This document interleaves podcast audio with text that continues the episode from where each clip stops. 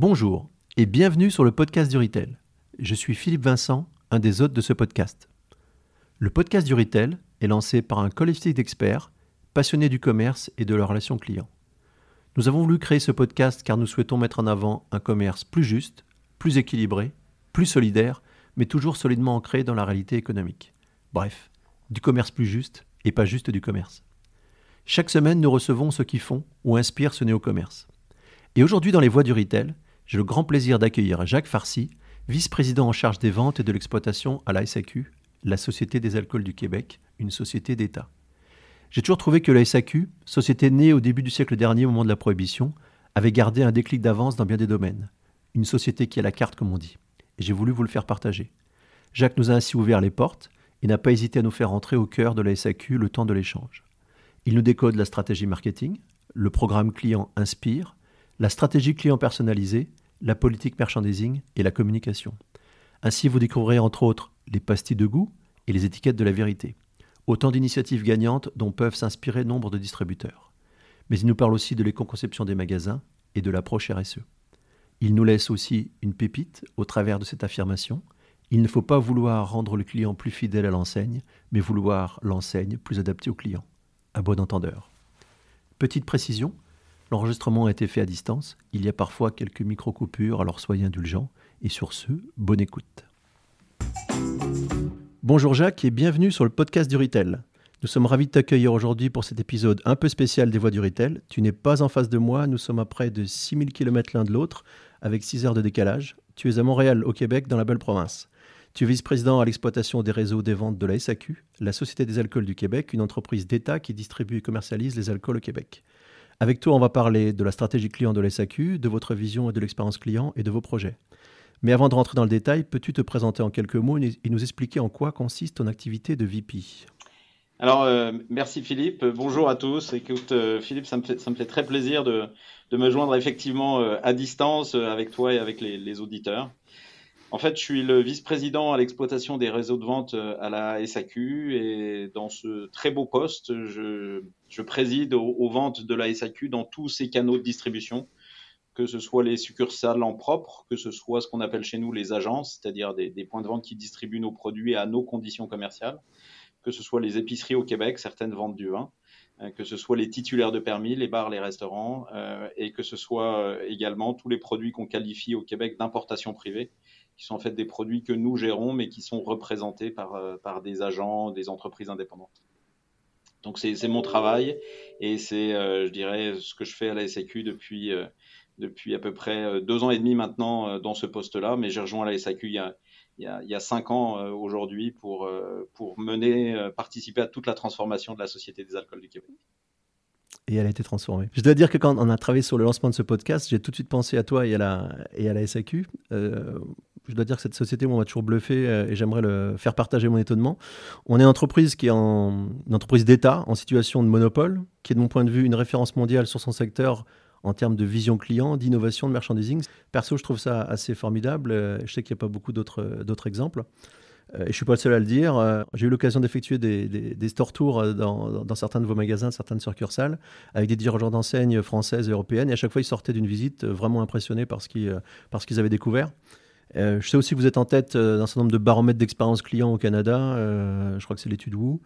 Donc, ce qu'on aimerait au travers de, ton témoignage, c'est de savoir ben, comment une entreprise comme ça, avec une telle, histoire, peut aborder un virage avec une véritable vision client, alors que la concurrence, quelque part, ne les, oblige pas.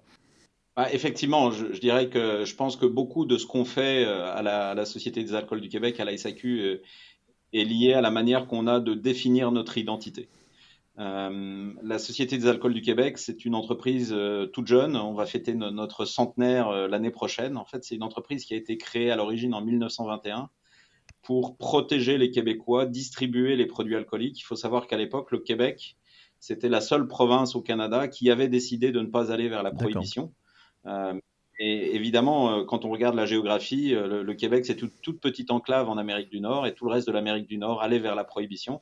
Donc les Québécois se sont dit, ça nous prend un véhicule pour être capable de contrôler les produits et de s'assurer qu'on fait une vente responsable et, qu'on est certain d'avoir de l'alcool, bien sûr, de qualité, mais aussi que euh, ce soit quelque chose qui soit très réglementé parce qu'il y avait énormément de contrebande tout autour de nous. Euh, et donc ça, c'est l'origine même de la SAQ, mais aujourd'hui, la manière qu'on a, nous, de se définir, c'est qu'on on est un commerce de détail au service des Québécois parce qu'on est les seuls à servir les, vins et les spiritueux au Québec. Euh, et que donc, notre mission à nous, c'est vraiment de servir tous les Québécois on n'est pas comme un commerce traditionnel qui peut se dire j'ai une proposition de valeur par rapport à une cible de clients et je me concentre là-dessus. Nous, notre cible de clients, c'est tous les Québécois. Et dans notre industrie à nous, à la SAQ, euh, il faut reconnaître que dans les vins et les spiritueux, euh, ça peut être, je dirais, euh, un extrême. Ça me prend une bouteille de vin et puis peut-être une bouteille de spiritueux à Noël quand j'ai de la visite. Mais on a beaucoup de nos clients qui ne sont pas des clients qui sont engagés dans notre industrie. Et puis à l'autre extrême, euh, on peut avoir des gens qui sont des collectionneurs très avertis, qui sont des gens qui investissent des sommes assez conséquentes parce que c'est leur passion euh, et, et qu'ils veulent se constituer des caves d'exception. Euh, et donc notre mission à nous à la SAQ, c'est de les servir tous. Alors évidemment, quand on a des extrêmes, puis là je prends les deux extrêmes, mais entre ça, il y, a toutes les nuances de Bordeaux ou toutes les nuances de blanc, suivant comment on veut voir les choses. Euh, c'est certain que euh, si on veut être capable de faire ça, il faut sincèrement s'intéresser à nos clients. Donc nous, on définit notre identité non pas comme un monopole ou, comme une entreprise d'État. On, a un actionnaire unique, qui est le ministre des Finances du Québec. On contribue à la société québécoise. 100% de nos profits, euh, un petit peu plus d'un milliard 226 millions l'année dernière, ont été remis euh, au gouvernement du Québec pour euh, toutes sortes de dépenses au profit des Québécois. Donc ça, c'est quelque chose dont on est très fier. Euh, et le quotidien de notre activité, c'est d'être un détaillant pour tous les clients. Donc ça, ça nous oblige évidemment à être obsédés par les clients, à essayer de bien les comprendre et à essayer de bien les servir. Et c'est ce qu'on fait au quotidien. Euh, et pour ceux qui travaillent dans cette industrie, ils le savent très bien. rien n'est jamais écrit, les choses se réinventent de manière assez régulière même avant la Covid. Euh, et donc, euh, bien sûr, c'est quelque chose qui est à la fois très motivant euh, et très engageant pour les équipes, ce, focus sur les clients. Dans vos projets, vous avez lancé une, application ou un projet qui s'appelle Inspire.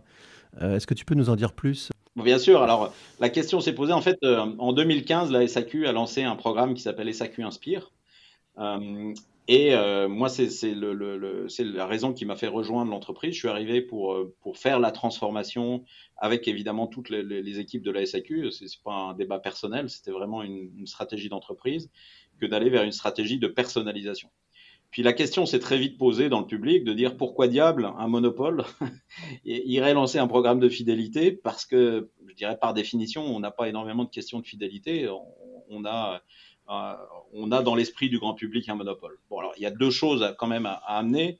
Le marché de la vente d'alcool au Québec n'est pas un marché qui est complètement, euh, qui, qui, appartient complètement à la SAQ. La moitié de la vente d'alcool au Québec, c'est de la bière, et la bière n'est pas dans une situation où la SAQ est la seule à vendre de la bière. Les, brasseurs décident euh, d'aller soit en épicerie, soit dans notre réseau à nous. donc le marché de la bière est un marché libre. Euh, bien sûr, on compétitionne sur ce marché avec, euh, avec euh, d'autres compétiteurs. Mais au-delà de ça, c'est certain que pour les vins et les spiritueux, on est dans une situation où on est les seuls à distribuer. Donc la question s'est posée de pourquoi on irait faire un programme de fidélité. En fait, la réponse est assez simple. C'est pas un programme de fidélité qu'on a voulu lancer, c'est un programme de reconnaissance client. Puis ça fait vraiment le lien avec ce que je disais précédemment. Quand notre mission est de servir tous les Québécois, euh, et quand je l'exprimais, il y a des attentes clients qui sont très différentes. Euh, c'est évident que euh, essayer d'avoir des réponses moyennes pour tout le monde, c'est complexe. C'est complexe parce que c'est pas très efficace, puis c'est complexe parce que ça coûte beaucoup d'argent pour finalement avoir peu d'efficacité. Donc on s'est rendu compte que si on voulait être capable de servir chacun des Québécois en fonction de ce qu'il attend, ça nous prenait un outil pour être capable de reconnaître qu'est-ce que chacun des Québécois attend de la SAQ. Et SAQ Inspire, c'est exactement ça. C'est un programme qui nous aide à reconnaître ce que les clients attendent de la SAQ. Donc ça, c'est le premier étage, c'est très important. Mais je dirais que le deuxième étage qui est encore plus important, c'est une fois qu'on a reconnu ce qui est important pour chacun des clients, qu'est-ce qu'on en fait? Et comme je le disais, évidemment, la bonne réponse ne peut pas être de dire j'ai bien reconnu que j'ai des différences chez mes clients, mais j'ai exactement la même réponse pour tous. Ce serait pas très logique. Euh, donc, on est passé dans des logiques de personnalisation et d'ultra personnalisation de manière à donner à chacun des clients ce qu'il attend en termes d'informations, d'offres promotionnelles, euh, de relâchement de produits. Et ça, ça a nécessité qu'à la, la, SAQ même, on se transforme. Et, souvent, moi, je, suis, je dirais, intimement persuadé que les programmes de loyauté évoluent vers, enfin, les programmes de fidélité évoluent vers des programmes de loyauté et de reconnaissance qui ont pour but non pas de rendre le client fidèle euh, à l'enseigne, mais exactement l'inverse, qui ont pour but de rendre l'enseigne plus adaptée au client. Euh, donc pour nous, SAQ Inspire, ça a été l'occasion de profondes transformations sur nos manières de faire, de manière à essayer d'être beaucoup plus efficace. comment vous avez opéré ça dans les, euh, dans les équipes, justement, faire, euh, faire ce virage? C'est sûr que c'est facile à dire, on est confortablement assis, Philippe, chacun dans sa chaise, tout va bien, je dirais qu'il fait chaud, il n'y a, pas de problème. C'est sûr qu'une fois qu'on a cette idée, la mettre en, en, pratique, la mettre en musique, ça nécessite beaucoup d'énergie, beaucoup de capacité de remise en cause. Donc la première chose qu'on a fait, c'est on a considérablement réduit nos promotions de masse et on est allé vers des promotions personnalisées et comme je le disais tout à l'heure, même ultra personnalisées. En fait, chaque semaine, chacun des 2,2 millions de membres de notre programme de reconnaissance, et qui inspire, reçoit euh, quatre offres euh, personnalisées qui sont exactement basées sur son comportement d'achat à lui, avec des promotions qui l'intéressent lui. Ça, ça veut dire qu'on a plus de 1200 promotions qui tournent sur euh, nos, nos produits à chaque semaine et le taux de personnalisation des infolettres qu'on envoie aux clients est supérieur à 99%. Ça veut dire que chaque semaine, on envoie euh, à nos 2,2 millions de clients presque 2,2 millions d'infolettres qui sont totalement personnalisées à chacun des clients sur les offres promotionnelles. Donc on a commencé avec les offres promotionnelles et puis ensuite on est allé vers le contenu. En ce moment on personnalise le contenu parce qu'évidemment, si moi je suis un grand fan des jeans québécois, et, je confirme que c'est des produits que j'adore, euh, et on a d'ailleurs des jeans québécois qui sont incroyables. Euh, donc j'aime les jeans québécois, c'est certain que je vais avoir envie d'en découvrir plus.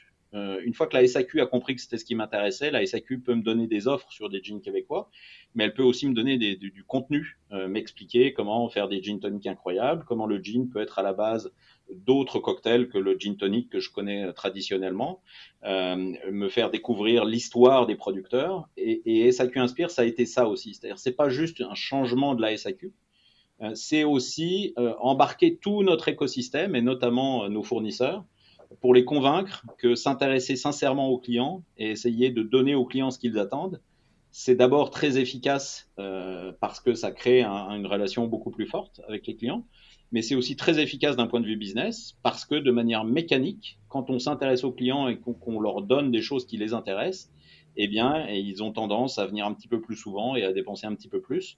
Euh, donc, d'un point de vue purement affaires, c'est une stratégie très efficace. Donc ça, ça a été, je dirais, toute la transformation de nos stratégies marketing. Et puis ensuite, euh, on a eu la, transformation de notre expérience client en succursale.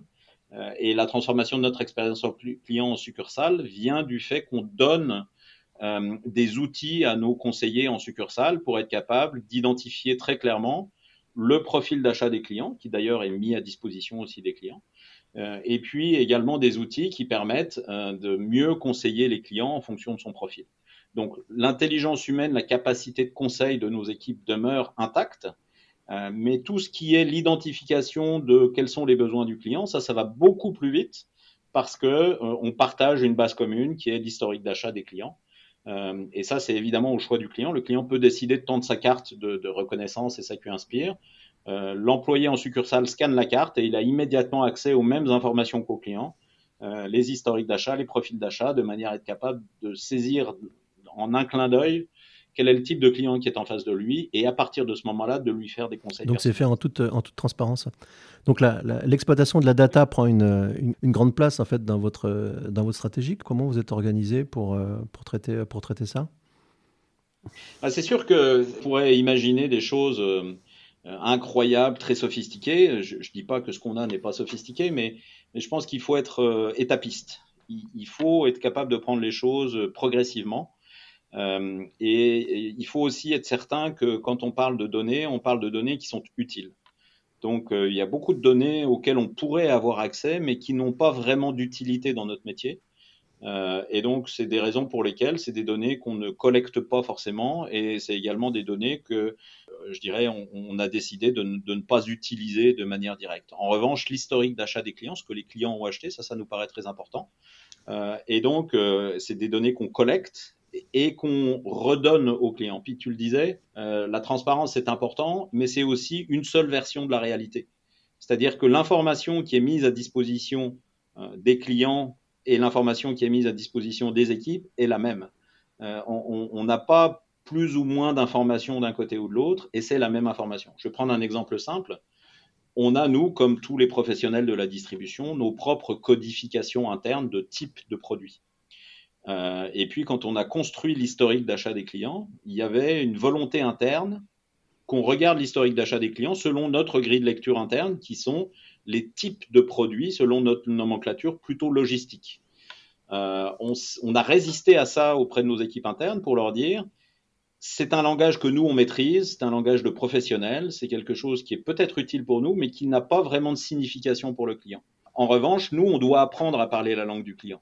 Donc, on a, on a organisé l'historique d'achat selon ce que le client souhaite, c'est-à-dire évidemment, euh, je dirais, les pastilles de goût, euh, qui sont une grande innovation de la SAQ lancée en 2009, euh, selon les, les régions d'origine, selon les niveaux de prix de consommation, qui ne sont pas forcément des grilles de lecture internes les, auxquelles les équipes étaient habituées. Donc ça, c'est un bon exemple d'avoir une seule version de la réalité. On se met tous derrière cette version de la réalité. Ça a le bénéfice d'être très transparent ça a aussi le bénéfice d'éviter de maintenir deux systèmes, un qui parle à l'interne, un qui parle à l'externe. Puis ça a un troisième bénéfice, c'est qu'on apprend ensemble avec les clients. Quand on lance des nouveaux outils ou des updates de nos outils, euh, bah, certaines personnes dans les équipes apprennent parce que les clients les ont, déjà pratiqué les outils et apprécient euh, de pouvoir accéder à des informations additionnelles euh, et, et, je dirais d'une certaine manière éduquent notre personnel, mais évidemment ça se passe aussi dans l'autre sens. Et donc cette seule version de la réalité, c'est un principe très important auquel on tient et, qui, euh, jusqu'à présent, nous a très bien servi pour être beaucoup plus efficace et être aussi beaucoup plus rapide à amener des, améliorations les unes derrière, derrière les autres. J'ai vu que vous avez été récemment primé sur, pour votre concept des étiquettes de la vérité. J'imagine que c'est en, lien avec, euh, avec la démarche que tu viens de nous présenter. Tu peux nous en dire plus? En quoi ça consiste exactement? Oui, on a, on a euh, je dirais en termes de communication, la SAQ a toujours eu un ton assez humoristique avec ses clients. Et ça l'est, effectivement.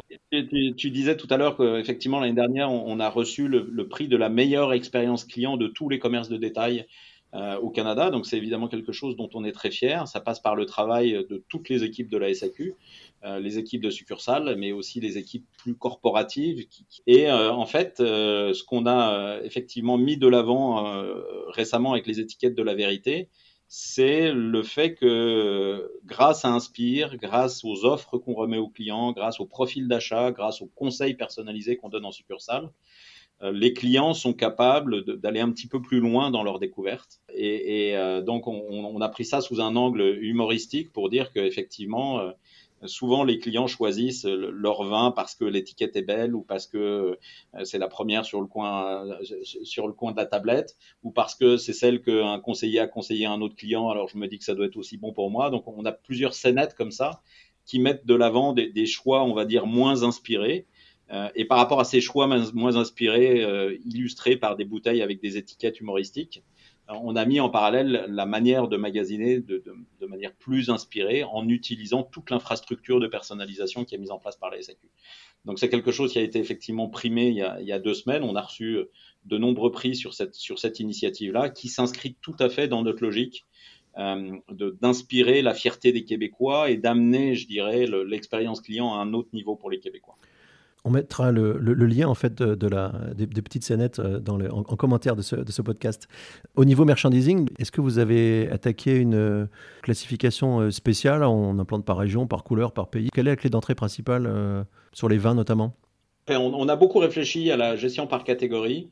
évidemment, on a dans nos, dans nos succursales, on a en fait trois grands univers. Donc, on a l'univers de ce qu'on appelle l'espace cocktail, euh, et on a fait une gestion par catégorie très particulière sur l'espace cocktail, j'y reviendrai un tout petit peu.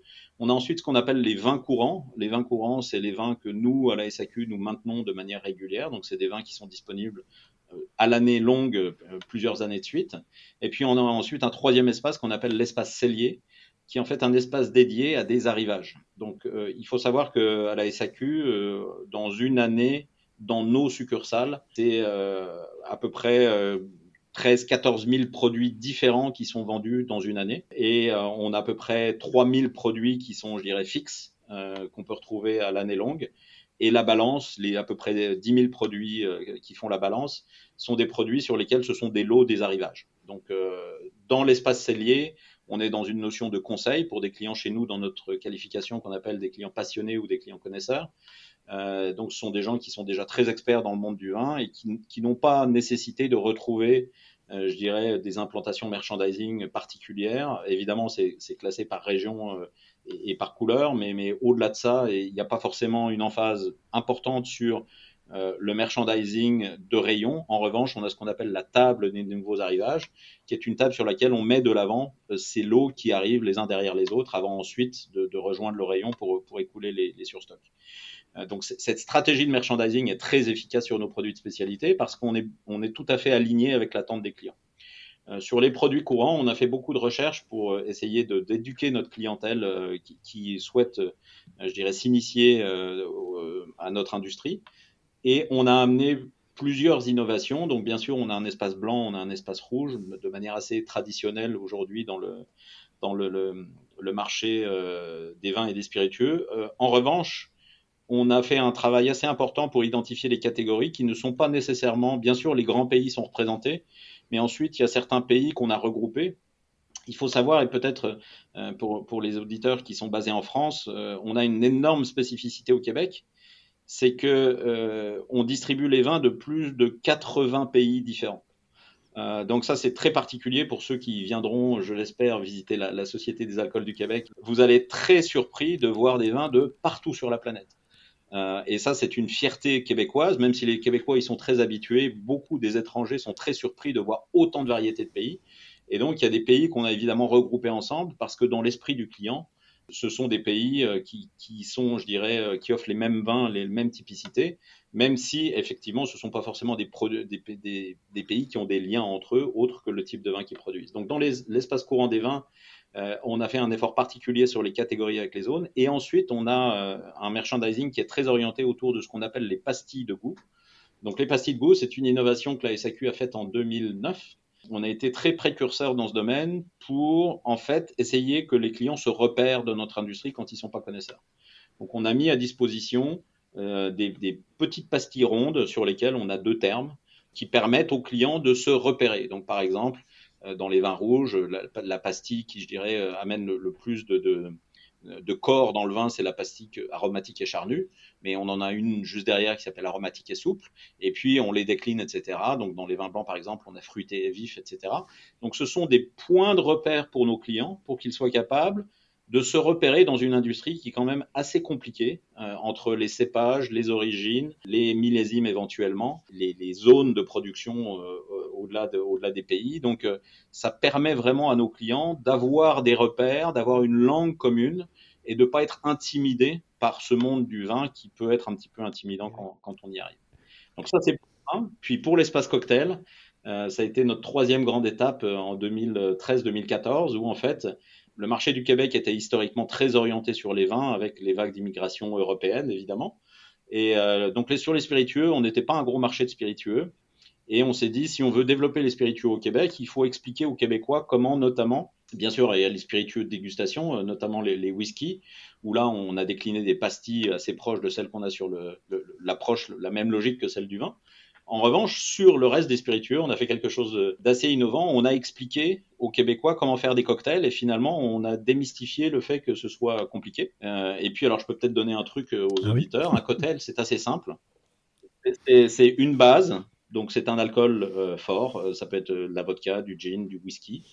Il y a une base. Il y a ensuite ce qu'on appelle une liqueur ou une crème. Euh, donc ça peut pour donner du goût ou je dirais un peu de relief. Et ensuite il y a ce qu'on appelle un allongeur. Euh, donc l'allongeur c'est quelque chose qui va donner le, volume, mais qui n'est généralement pas un produit alcoolisé. Euh, donc ça peut être de l'eau gazeuse, ça peut être un soda, ça peut être un jus d'orange, ça peut être ce genre de choses. Donc dans un cocktail il y a toujours ces trois ingrédients. il y a toujours une base, une crème ou une liqueur et un allongeur. Donc une fois qu'on a installé cette logique-là, nous on a repéré dans nos rayons c'est quoi les bases, c'est quoi les crèmes et les liqueurs et les allongeurs, nous on les vend pas directement puisque ce sont pas des produits alcooliques, mais on fait la promotion dans toutes nos dans tous nos matériels, euh, je dirais de contenu des allongeurs qui vont avec les cocktails. Et ça, ça a permis de débloquer euh, pas mal de choses au Québec sur le, ça a amené beaucoup de Québécois à commencer à s'essayer à faire des, cocktails les uns derrière les autres et forcément ça a stimulé à la fois la créativité mais aussi les ventes de ces espaces-là à tel point même qu'on a aujourd'hui une industrie de production euh, sur euh, des distillateurs du Québec qui est très euh, florissante, très euh, énergique. je parlais des jeans québécois tout à l'heure, mais il n'y a pas que ça. On a vraiment des micro-distillateurs qui sont très efficaces, très, très dynamiques un petit peu comme les vins du Québec euh, l'ont été quelques années Tu disais tout à l'heure qu'il n'y a pas le monopole sur, le, sur les bières. C'est comme des marchés qui sont eux aussi très dynamiques euh, actuellement. Quelle est votre stratégie sur, le, sur les bières? Alors nous, sur la bière, en fait, on a une stratégie assez simple. On n'est pas un marché de destination pour la bière. Quand les gens pensent à la bière, ils pensent pas à la SAQ. Ils pensent beaucoup plus à ce qu'on appelle au Québec les dépanneurs, donc euh, les, convenience stores, ou les épiceries, les magasins d'alimentation. Donc nous, on sait que les gens viennent pas chez nous pour acheter de la bière. Donc nous, en fait, ce qu'on amène, c'est une offre euh, très simple. On, amène une offre de bas prix tous les jours. Le marché de la bière au Québec, c'est plutôt un marché high-low, avec beaucoup de promotions, puis des prix réguliers un peu plus élevés. Nous, on ne fait pas de promotion sur la bière. On est tous les jours au même prix et on a ce qu'on appelle des bières de soif sur lesquelles on a négocié des exclusivités de marque. Donc on, on s'est mis d'accord avec les producteurs pour acheter les marques de manière à ce que le producteur ne commence pas à construire sa croissance chez nous pour ensuite s'en aller ailleurs euh, sur les bières de soif. Donc ça, c'est notre stratégie, je dirais, sur les bières de consommation courante. Puis on a une deuxième stratégie qu'on met en œuvre en parallèle sur les bières, qui est en fait les bières de microbrasserie. On utilise notre euh, connaissance très fine et notre reconnaissance très fine des clients et notre capacité de ciblage pour aller intéresser des microbrasseries euh, qui n'ont pas des capacités de production élevées et donc qui qui ont du mal à servir les épiceries traditionnelles. On va avoir des discussions avec ces microbrasseurs, québécois, mais aussi partout sur la planète, pour mettre de l'avant ce que nous, notre savoir-faire sur la personnalisation, pour être capable de dire on peut tout à fait cibler et, euh, je dirais, avoir euh, du contenu très intéressant et relayer le contenu de la marque auprès d'une cible client québécoise qu'on est capable d'identifier grâce à notre programme. Donc ça, c'est notre deuxième, euh, je dirais, volet d'action sur la bière. Et c'est quelque chose qui a, qui a montré beaucoup de très bons résultats, même si nos chiffres sont encore modestes sur la bière comme je le disais, c'est pas notre marché de destination. Mais ça nous permet d'avoir une proposition de valeur bien organisée pour que les clients qui viennent à la SAQ soient capables de satisfaire leurs besoins de bière sans aller ailleurs. Le, but ultime pour nous, c'était de ne pas avoir à pousser les clients pour aller ailleurs s'ils voulaient acheter de la bière. Mais exactement, éviter l'évasion, mais, mais, on sait très bien qu'on n'est pas et on ne sera jamais un marché de destination sur la bière. Euh, vous avez aussi une démarche RSE très aboutie, notamment au niveau de, de l'éco-construction des bâtiments. J'ai souvenir d'un prototype de bâtiment vertueux au marché euh, Jean Talon à Montréal, avec des initiatives vraiment intéressantes. Est-ce que tu peux nous, nous dire la, la, jeunesse du projet et comment vous déployez certaines réalisations dans d'autres succursales? Oui, oui, le, le, le, pilier des co-responsabilités, en fait, on a cinq piliers dans notre expérience client.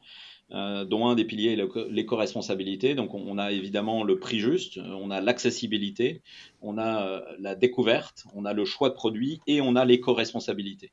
Euh, c'est d'ailleurs à la fois un levier d'expérience client, mais c'est aussi un de nos quatre piliers stratégiques en tant qu'organisation, parce que la position de la SAQ en tant que société d'État fait qu'on doit, on se doit d'avoir une approche qui est éthique et, je dirais, tout à fait respectueuse de l'environnement.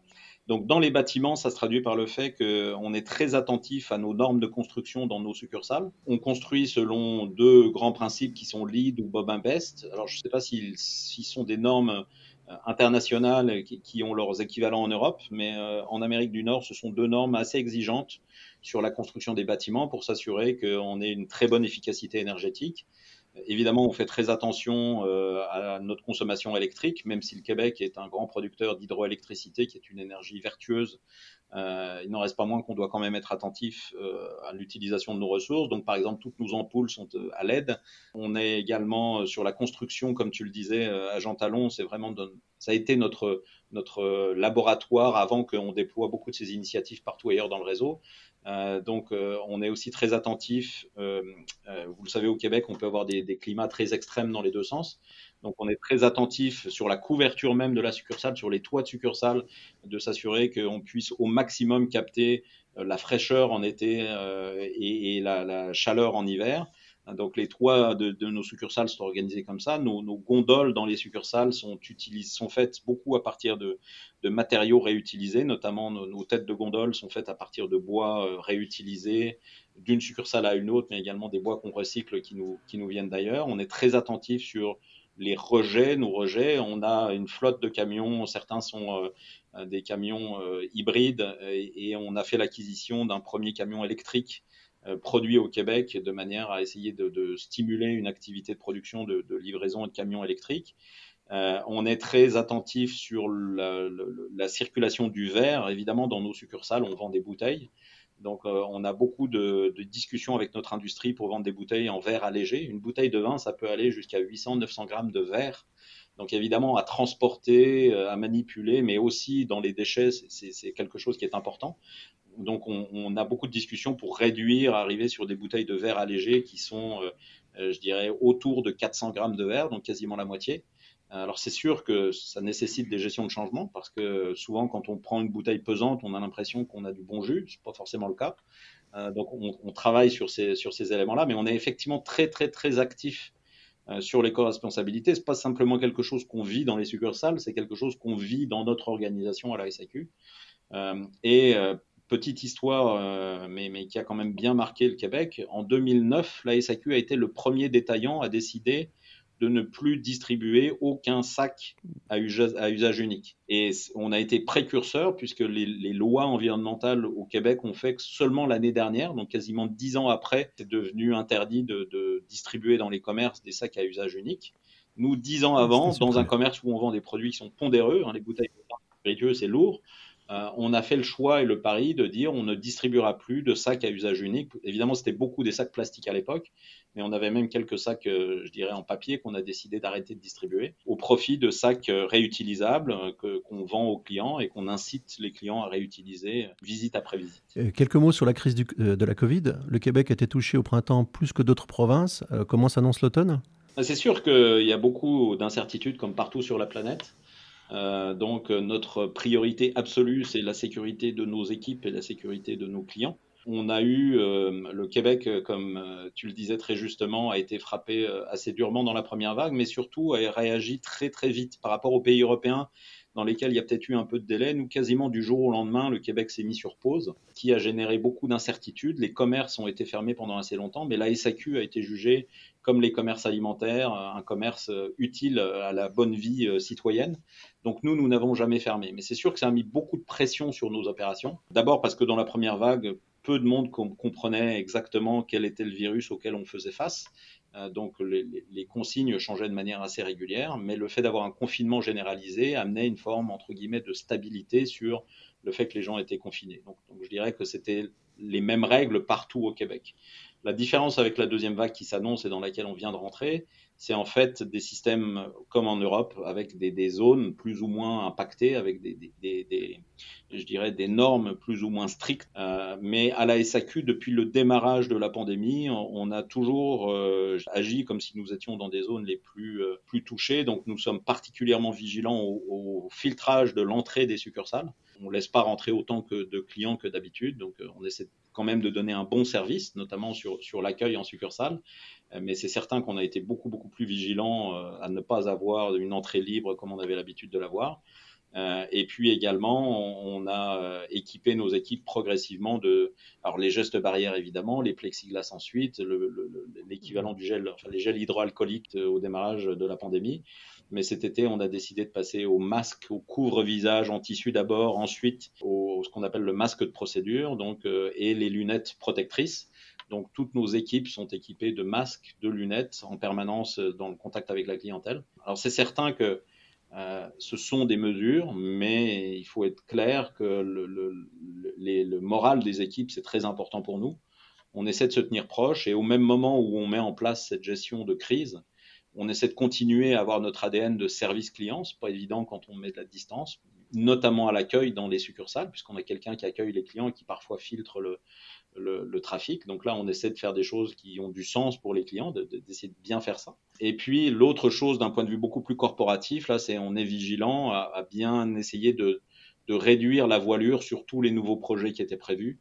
de manière à ce qu'on on soit capable de faire face à la deuxième vague. Donc, on y est attentif. C'est sûr que les périodes de Noël nous, nous tiennent bien éveillés et on, on incite tous nos clients euh, à anticiper la période des fêtes parce que c'est certain que les deux trois jours avant Noël vont sans doute être des journées assez compliquées. Euh, donc on, on, est beaucoup dans l'anticipation euh, et dans le fait de, de, de s'assurer qu'on peut convaincre nos clients de, de, préparer leur, leur magasinage, comme on dit au Québec, de Noël. Et d'étaler leur, leurs achats. Est-ce que tu aurais des conseils que tu pourrais donner à des acteurs du retail pour améliorer l'expérience d'achat en vin et alcool?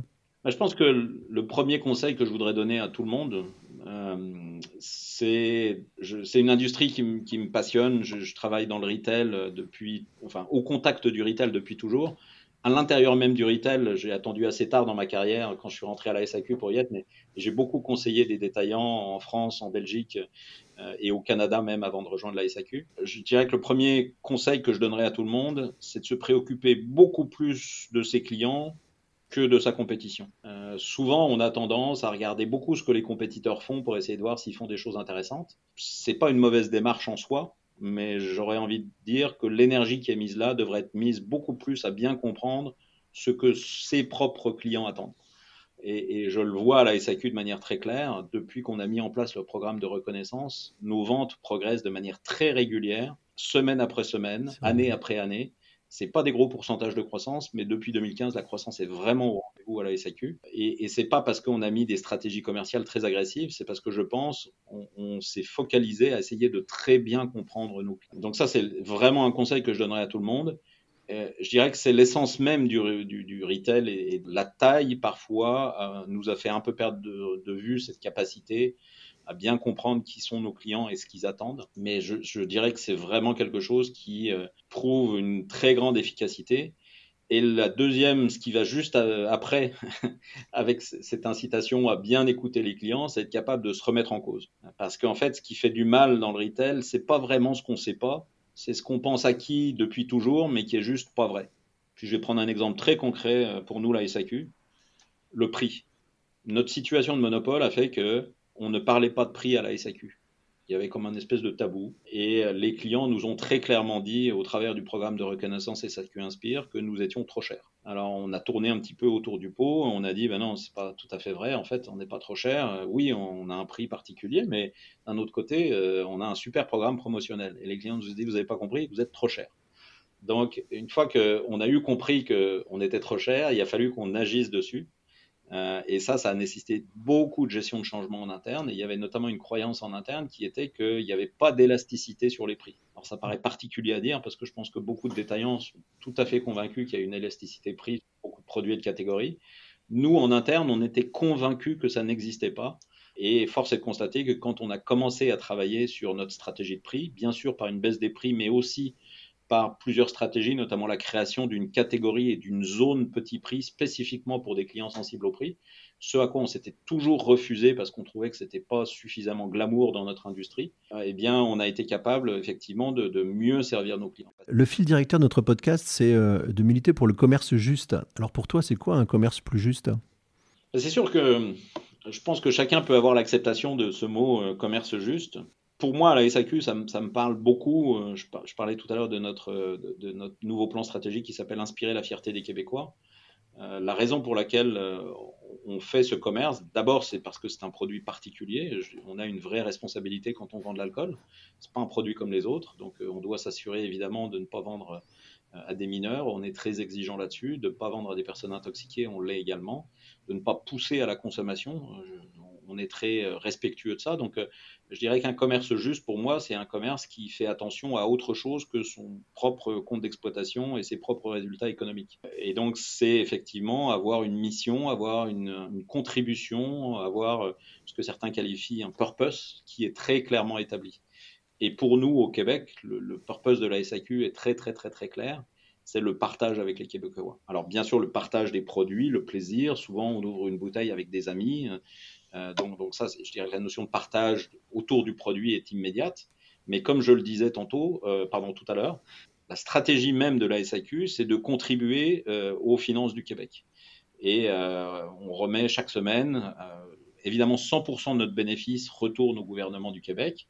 mais on collecte également des taxes quand on vend les produits. Donc les deux mis ensemble, c'est un petit peu plus de 30 millions de dollars chaque semaine que nous remettons au gouvernement du Québec pour contribuer au développement du Québec. Et ça, pour moi, c'est quelque chose de très noble au-delà de notre métier de détaillant. Et donc, pour moi, un commerce juste, c'est un commerce qui contribue au-delà de son propre intérêt immédiat économique. On arrive dans la dernière partie de notre, notre interview, notre, notre échange. Euh, voici quelques questions justes. Est-ce que euh, tu peux nous citer juste euh, une entreprise inspirante? Alors, moi, l'entreprise qui m'inspire beaucoup en ce moment, elle s'appelle Best Buy. Alors, peut-être certains d'entre vous connaissent Best Buy. C'est un, distributeur un, très gros distributeur de, de, produits et c'est une société que tout le monde donnait euh, morte en 2012 et qui aujourd'hui euh, va mieux que quiconque. Et c'est une société qui m'inspire, non pas par les produits, parce que j'aime bien la technologie, mais je suis pas un fou furieux de technologie, mais plus par la manière que cette organisation a eu de se réinventer finalement en peu de temps et à passer euh, quasiment des cendres à la lumière en, si peu de temps et avec une stratégie qui pour moi n'est pas juste une stratégie financière, mais qui est une stratégie très durable. Une personnalité inspirante? Euh, une personnalité inspirante. Euh, euh, mais j'aime beaucoup les travaux que fait Olivier Siboni. Je ne sais pas si certains d'entre vous connaissent Olivier Siboni. C'est un ancien consultant qui est devenu professeur et qui a beaucoup réfléchi sur les biais cognitifs. Et je trouve que ce qu'il publie, il est basé en France, ce qu'il publie m'inspire beaucoup. Un site de e-commerce que tu aimes particulièrement pour son originalité ou sa performance? Oui, il y a un site de e-commerce que j'adore, qui est le site de e-commerce de Lee Valley. Donc Lee Valley, c'est un distributeur de produits très techniques, c'est des produits euh, de, bricolage, de travail du bois, de, euh, et c'est un site qui est très... Euh, alors le, site en tant que tel est, intéressant, bien fait, mais surtout ils ont une stratégie de contenu qui me bluffe. Hein, ce sont des gens qui sont...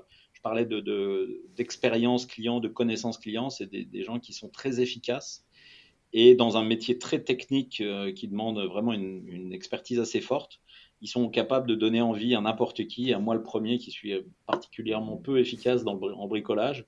J'ai l'impression que je suis capable de refaire mes fenêtres et de, réinventer ma maison. C'est vraiment des, quelque chose qui m'intéresse beaucoup, beaucoup, beaucoup. C'est un détaillant américain, je crois, à l'origine, euh, ils ont un magasin proche de Montréal, mais leur stratégie e-commerce est incroyable.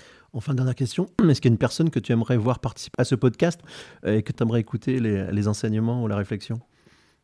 C'est sûr que Hubert Joly, qui est l'ancien patron de Best Buy, qui euh, maintenant s'est retiré des activités opérationnelles chez Best Buy et qui est devenu, si j'ai bien suivi son parcours, qui, qui, devient professeur à Harvard, j'adorerais euh, écouter euh, Hubert Joly dans, ton podcast. Voilà un beau, défi. Eh ben, écoute, euh, merci Jacques, merci beaucoup pour cet échange. Je sais que tu es, très occupé. Merci pour ta disponibilité et ta transparence.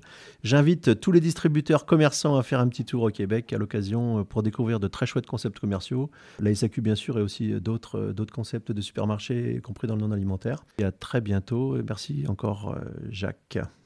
Merci à toi. Prenez soin de vous. Et si vous avez aimé cet épisode, n'hésitez pas à le partager à le noter et à le commenter sur l'application Apple Podcast avec un 5 étoiles. On débute, on a besoin d'un petit coup de pouce pour se faire connaître. Et on se retrouve bientôt sur le podcast du Retail, disponible dans toutes les bonnes podcasteries.